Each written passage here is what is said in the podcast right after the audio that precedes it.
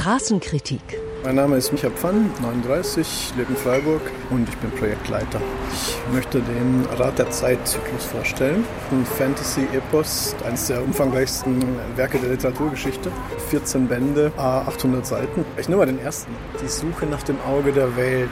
Ein Dorf, dort leben verschiedene Jugendlichen, die sind alle Bauern oder Schmiede. Auf jeden Fall kommen die dann so zusammen und sehen jetzt, dass Gefahr droht in Form von Trollocs. Das sind so Menschwesen, die erschaffen wurden vom dunklen König und seinen Vasallen. Die essen Menschenfleisch und sind einfach bösartig und haben eigentlich außer Morden und Essen nicht viel im Sinn.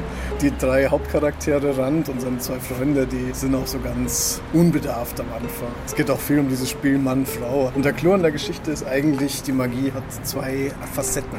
Frauen können die Magie lenken, Männer auch, aber die Männer werden immer wahnsinnig und bringen dann alle um. Deswegen gibt es auch von den Zaubererinnen so eine Unterform, die Männer jagen, die die Macht lenken können, sodass die nicht alles kaputt hauen. Das ist ganz witzig gemacht. Das ist ein super Buch, sehr empfehlenswert. Aus Augsburg kommen in dieser Woche unsere Straßenkritikerinnen und Kritiker auch Michael Pfann, hat gern mitgemacht und ist begeistert von diesem Buch Die Suche nach dem Auge der Welt, der Fantasy-Roman von Robert Jordan. Der erste Teil der Riesensaga Rat der Zeit, die schon Kultstatus hat unter den Fans. Im Piper Verlag gibt es die deutsche Ausgabe als mächtiges Taschenbuch von fast 900 Seiten, übersetzt von Uwe Luserke für 22 Euro.